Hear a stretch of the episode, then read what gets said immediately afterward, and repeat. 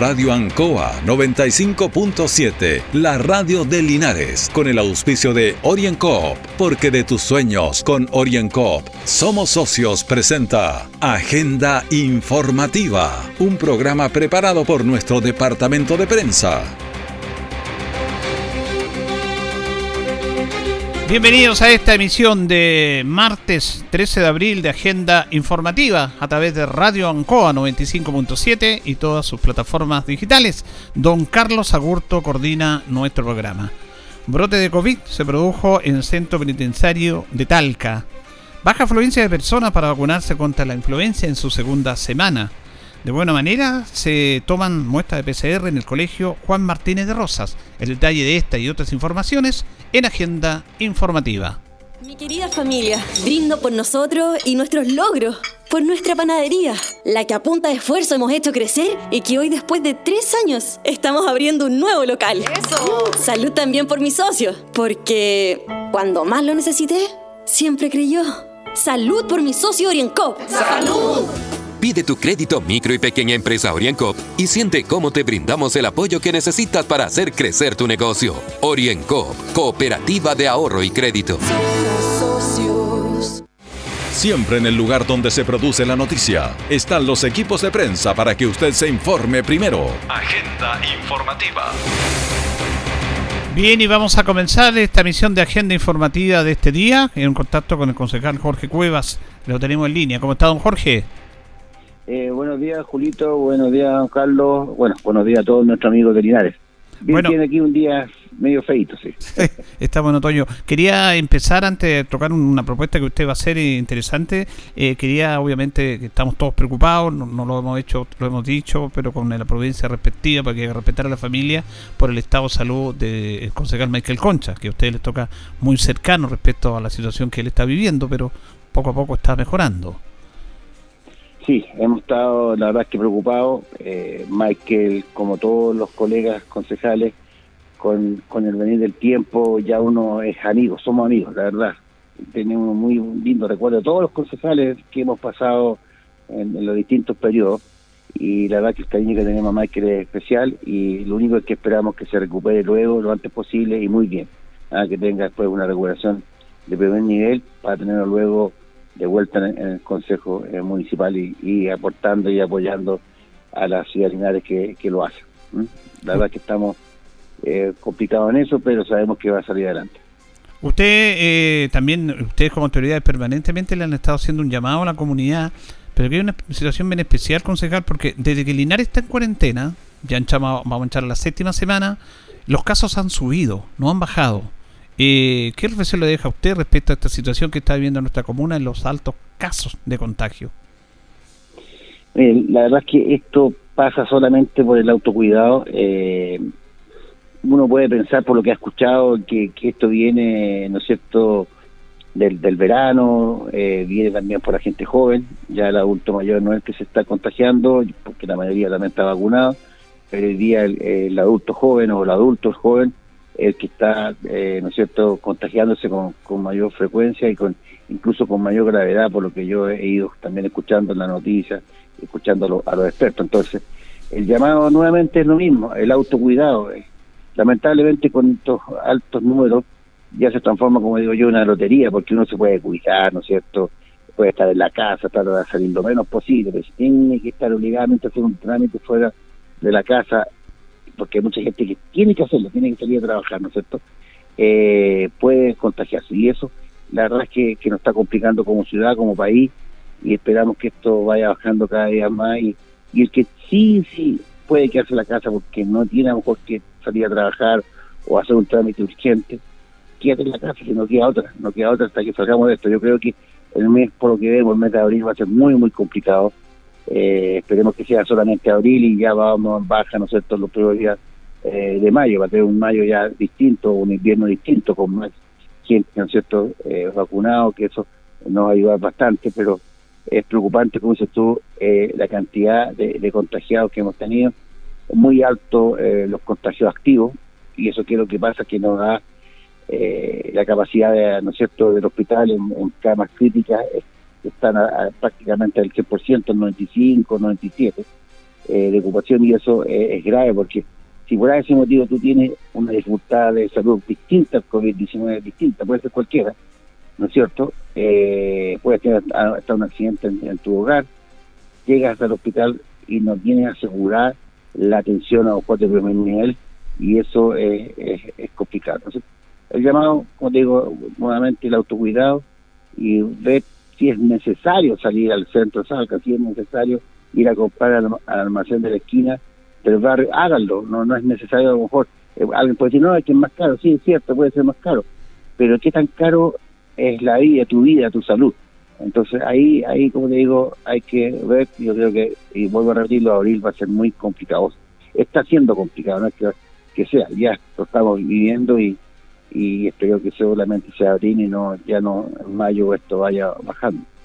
En ese mismo aspecto también eh, hay uh, llamado porque el encierro también es complejo, hay que tratar de compatibilizar estos temas, el cuidarse, pero el encierro también mucho encierro hace mal.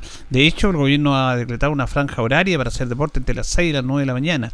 Usted, que es un hombre que hace mucho deporte, en este aspecto hace un llamado también a la posibilidad de abrirse y buscar otro horario para hacer deporte. Bueno, sí, porque mira, es cierto que nosotros estamos en ciudades con cuarentena, eh, que debemos estar en la casa, partimos de la base que hay que estar en la casa, pero hay, eh, hay momentos que uno debería tener la posibilidad, la oportunidad de salir. Es cierto, existe de 6 a 9 de la mañana. Yo hice, he salido con los ciclistas eh, hace un par de semanas atrás a, ese, en ese horario y la verdad es que, que, es complicado, sobre todo para el ciclista. A lo mejor para la persona que sale a hacer trote puede ser distinto, diferente, pero el, ciclista tiene que sí o sí salir con, con todos los reflectantes, luces, eh, preparados independiente de eso, sufre uno un peligro, eh, te pueden atropellar, te pueden chocar, te puedes caer, y volvemos a lo mismo, una capacidad, ¿no es cierto?, hospitalaria eh, colapsada, que llegue una persona a lo mejor con una caída, con una robada, porque no te vieron en la, en, la noche o no viste un hoyo, cualquier cosa, eh, es, es, complicado. Entonces, o, también en este caso el deportista que, que, que, hace esta actividad deportiva, para estar bien, para estar sano, eh, te puedes ganar gratis un, un resfriado. Eh, a esta hora eh, de la mañana, ¿no es cierto?, como en la noche, ya la gente en Linares, y sobre, sobre todo el centro sur y sur de nuestro país, ya han encendido la estufa, hay una suerte de contaminación. Entonces, este horario puede ser bueno, obvio, para algunas personas, ¿ah? pero para otras es súper complicado. Entonces, hay una corriente de deportistas a nivel nacional que está solicitando otra franca distinta. Algunos hablan de la tarde-noche, pero en el caso nuestro de la centro-sur eh, y sur de Chile, volvemos a lo mismo, nos vamos a encontrar con, con horarios con, bastante contaminación, porque uno sabe que esa hora, después de las 6 de la tarde, hay mucha contaminación, pero si lo hacemos, por ejemplo, de 14 horas, que podría ser hasta, hasta las 17 horas, hay por lo menos dos o tres horas que la gente puede optar por salir a hacer deporte, sobre todo hoy día para el más chico, para el, para el menor, para el niño que está en el colegio, que ya están en clase, ¿no es cierto?, online toda la mañana por lo menos, ya puedes tener tú la oportunidad de a esa hora salir a, como que se llama, hacer una actividad recreativa o deportiva, pero segura, ¿no es cierto? Segura porque ya no es noche, segura porque también la contaminación es más baja en, ese horario, entonces, pues digo, y, hay que hacer actividad deportiva por, por lo mismo que tú estabas diciendo recién, que el encierro eh, también mata, eh, complica a la gente, y, yo creo que hay que hacer el esfuerzo y creo que hay una corriente fuerte en varios diputados en ese sentido y esperamos que, que los próximos días esto pueda asistir a esta otra franja eh, para tener un poquito más de libertad en la actividad deportiva. El concejal Jorge Cueva Rosell dando su opinión respecto a este tema con agenda informativa. Gracias, concejal. Muchas gracias, Colito. Buenos días a todos y seguir cuidándose nomás, no queda otra. Un abrazo grande a todos. Chao, chao.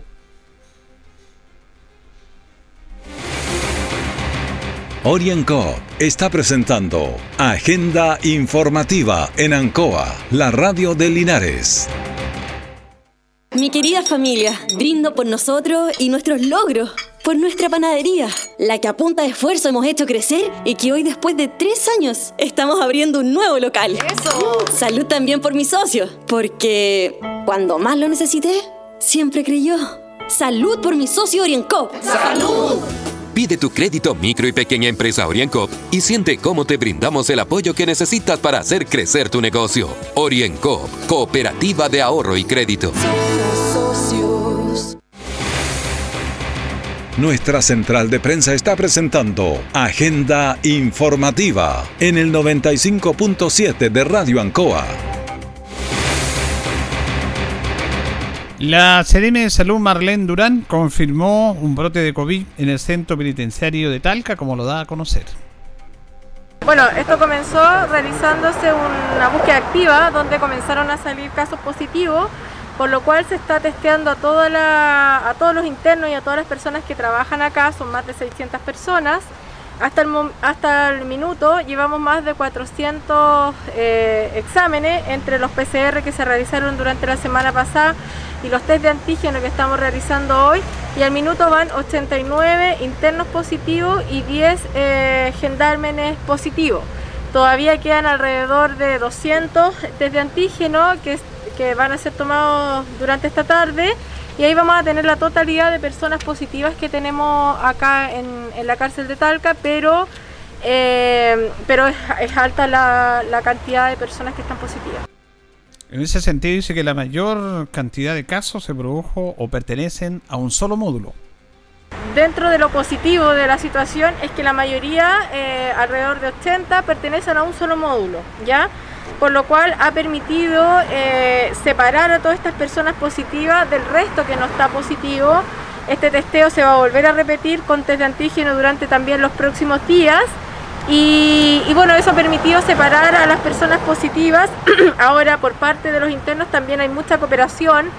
Ellos están asustados y mm, tienen miedo de salir de sus celdas, así que están todos, eh, cada uno en sus celdas. Hay personas que están de, en celdas de 3, de 5, de 6 y ellos se mantienen ahí dentro y la verdad es que ellos mismos han solicitado no salir por mientras que no sepan cuántos son los positivos y, la verdad es saber que es seguro que salgan de su celda.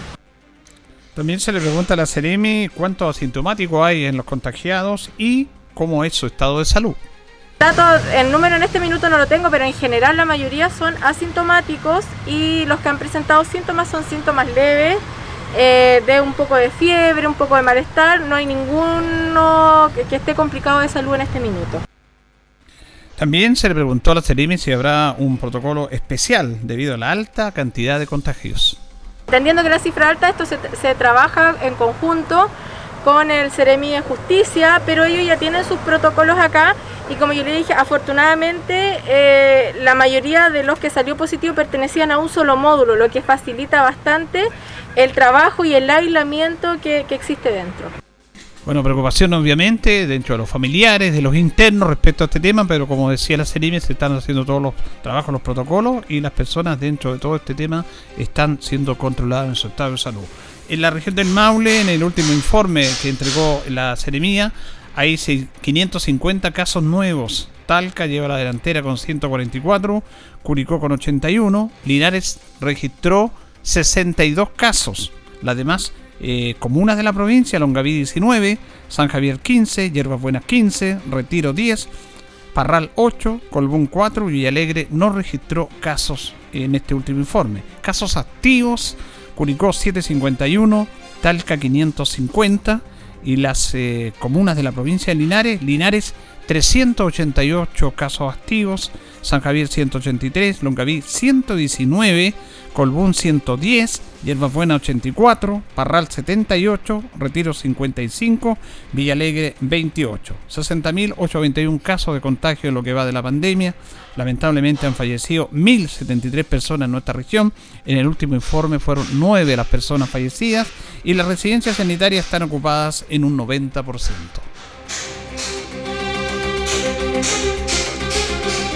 Se sigue desarrollando la toma de PCR. Recordemos que el local físico cambió. Se estaba realizando en la Plaza de Armas, producto de las bajas temperaturas. Se trasladó al colegio Juan Martínez de Rosas, ubicado ahí detrás del gimnasio, el antiguo colegio de los básicos. Se está desarrollando de buena manera en este aspecto. Vamos a conversar con el coordinador de toma de PCR, Christopher Ursúa, que se refiere a cómo va este proceso. Bastante bueno para nosotros y para para la, comunidad en sí, porque una, es, una, es, un espacio libre, pero ya como empieza el tema del frío, el cambio de clima, ya teníamos que buscar un, lugar un poco más abrigador y que nos fuera cubrir a la gente en caso de lluvia. Entonces por eso nos vinimos acá al colegio Juan Martínez de Rosa, él es básico, Entonces, eh, acá seguimos con la misma cantidad.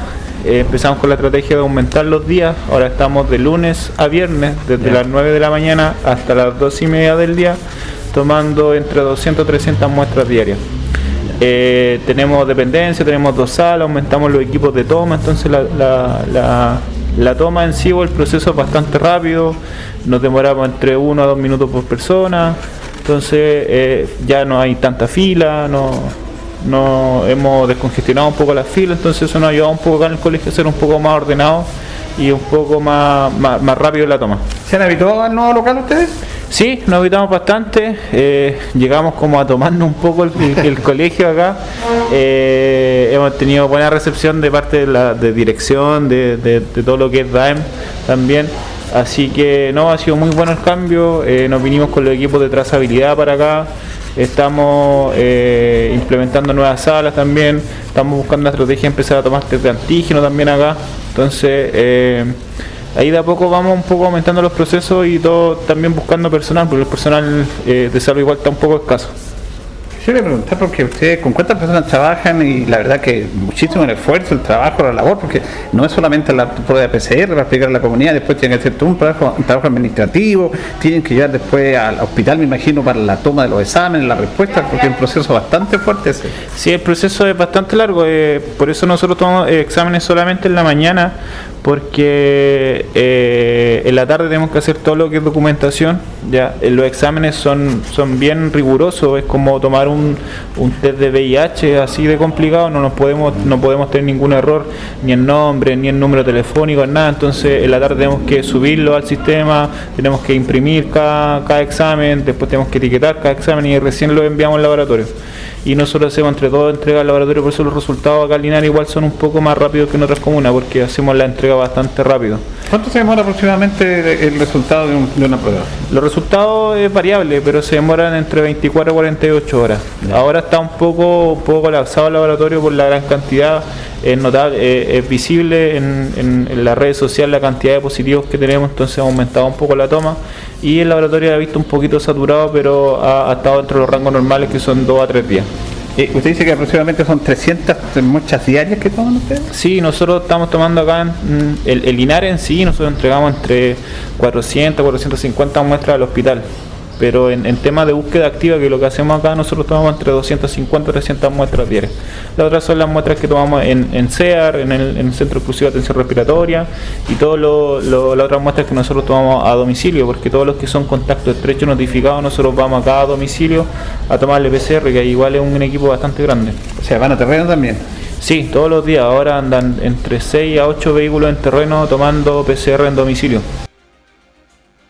recordar, vamos a recordar también de que eh, se aumentó en dos días en la muestra PCR. Recuerde que antes era lunes, miércoles y viernes. Ahora es toda la semana toda la semana de 9 de la mañana a 2 y media en Juan Martínez de Rosa. Nosotros estuvimos ayer alrededor de las 11 de la mañana y está bastante expedito ese trámite. Llegan muchas personas que van eh, por búsqueda activa, que ellos quieren hacerse el examen también porque las empresas lo exigen. Hay personas que se hacen prácticamente toda la semana esto y es totalmente gratuito. Reiteramos, las tomas de PCR se están efectuando en el Juan Martínez de Rosa de lunes a viernes en el colegio entre las 9 de la mañana y las 12.30 horas. Orienco está presentando Agenda Informativa en Ancoa, la radio de Linares. Mi querida familia, brindo por nosotros y nuestros logros, por nuestra panadería, la que a punta de esfuerzo hemos hecho crecer y que hoy después de tres años estamos abriendo un nuevo local. ¡Eso! Salud también por mi socio, porque cuando más lo necesité, siempre creyó. Salud por mi socio Oriencop. ¡Salud! Pide tu crédito micro y pequeña empresa Oriencop y siente cómo te brindamos el apoyo que necesitas para hacer crecer tu negocio. Oriencop, cooperativa de ahorro y crédito. Todo el acontecer noticioso del día llega a sus hogares con la veracidad y profesionalismo de nuestro departamento de prensa. Agenda informativa.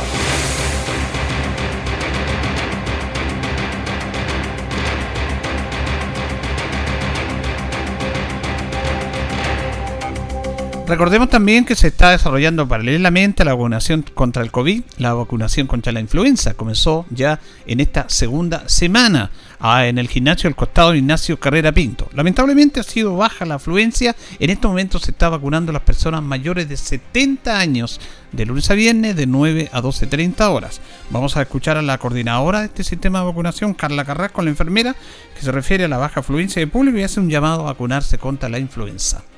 Eh, bueno, con el tema de influenza, en este momento eh, estamos con muy baja afluencia de público. Ya eh, contarle a la población que estamos vacunando los mayores de 70 años, por lo tanto pueden acercarse a este punto de vacunación que está en el gimnasio aledaño al gimnasio Ignacio Carrera Pinto. Ya el año, la, perdón, la semana pasada vacunamos aproximadamente entre 150 a 200 personas diarias por lo tanto, eh, invitar también a la población, porque hoy día llevamos muy poquitos, hay muy poquitos adultos mayores. Entendemos que hace frío, pero adentro igual la sala de espera está en un recinto cerrado, hay sillas distanciadas para que puedan esperar, hay cafecito también si tienes mucho frío y para poder desayunar. Por lo tanto, invitar a la comunidad para que se acerque. La influenza es una vacuna que venimos trabajando ya hace muchos años. Entonces, hacerle este llamado a la población para que vengan a vacunarse, como les digo, hay muy poca gente, así que aprovechen esta mañana eh, para acercarse al punto de vacunación. Y les repito que son los mayores de 70 años y lo otro importante es que tengan que esperar 14 días después de la última vacuna que se hayan puesto del coronavirus. ¿Cuál es la población objetiva que se vacuna para contra la influenza? Bueno, la población objetiva es la misma que siempre hemos vacunado, que son los adultos mayores de 65 años, los enfermos crónicos, los niños eh, de 6 meses hasta los 5 años, o quinto básico, perdón, 5 años, de 10 años, hasta quinto básico del colegio, eh, nuestras embarazadas y los, eh, los trabajadores de salud. Es la misma población que hemos inmunizado siempre, pero en este momento estamos, eh, también como el Ministerio nos no instauró un calendario para ir evitar las aglomeraciones, para evitar tener mucha gente en las salas de espera, vamos también de a poquito y en este momento estamos con los mayores de 70 años. ¿ya? Así que en eso estamos con influenza. Claro, que nos preguntaban sobre todo la gente crónica, que cuándo es la fecha de ella, de ellos. Eh, los crónicos todavía no están en el calendario, bueno, principalmente porque eh, también hay que darles el tiempo para que transcurra entre que los vacunamos con el coronavirus, por lo tanto vienen más adelante. Eh, pero como les digo, ya están dentro de nuestras prioridades, hay que esperar para evitar que se nos junte mucha gente en las salas de espera. O sea, esta semana para los mayores de 70 Mayores de 70 años. El llamado que hace la coordinadora de este proceso de vacunación contra la influenza, la enfermera Carla Carrasco, para que se vayan a vacunar los mayores de 70 años durante toda esta semana, hasta el día viernes en el gimnasio Ledaño Ignacio Carrera Pinto y en calle Renco. Hacemos agenda informativa en esta edición de día martes 13 en Radio Ancoa. Antonita Morales, de la directora regional del Servicio de la Mujer y Equidad de Género dice que en tres meses de este año hay más de 800 solicitudes de atención de violencia contra la mujer y a nivel nacional se ha aumentado las solicitudes en un 80% en relación al año pasado. Importante resaltar, como bien lo dijo, de que no se necesita un permiso especial para denunciar, aun cuando las comunas estén en cuarentena. Y desde el Servicio Nacional de la Mujer, nuestra preocupación radica en que llevamos tres meses de lo que va del año 2021 y ya nuestros centros de la mujer en la región, que son siete, tienen más de 800 solicitudes de atención. Lo más preocupante de esto es que no se condice con los datos de denuncia. Es decir, están denunciando menos, pero solicitando más ayuda a través de los canales como el 1455. A nivel nacional ya llevamos cerca del el 80% más que el año 2020 en la misma solicitud. Así que esa es la, preocupación y lo que nos tiene ciertamente ocupado con todos nuestros profesionales a lo largo de la región. Esto de las cuarentenas lamentablemente ha aumentado la, el tema, no solamente la agresión física, sino que la agresión psicológica contra las mujeres en el encierro. Antonita Morales además dice que hay siete centros de atención en la región y tres casas de acogida importante decir que no es tan sola como lo hemos visto muy fuerte desde el Ministerio, desde nuestro servicio. El CERNAMEC cuenta con siete centros de la mujer en la región que son totalmente gratuitos, con apoyo de abogadas, psicólogas y asistentes sociales para acompañar todo el proceso y además tenemos habilitadas tres casas de acogida que son para mujeres que están en alto riesgo, en riesgo vital, ella y sus hijas, y que son protegidas justamente por el Estado para que primero cuenten con todo lo que necesitan y la reparación psicológica que es lo más complejo. Es un tema complejo, difícil. Esta situación de las mujeres en pandemia y en la vida normal a través del femicidio, de las agresiones. Hemos visto un caso de una mujer que se suicidó porque su pareja permanentemente la violentaba. Ella denunció muchas veces y el Estado no la escuchó y ella se suicidó. Hay un, sobre todo en ese tema de la protección a las mujeres, hay una brecha que hay que ir acortando. Bueno, buena noticia para la vecina comuna de Longaví, específicamente para el sector de San Raúl, porque se va a pavimentar caminos de en 35 kilómetros aproximadamente, como lo da a conocer el Ceremi de Obras Públicas, Francisco Durán.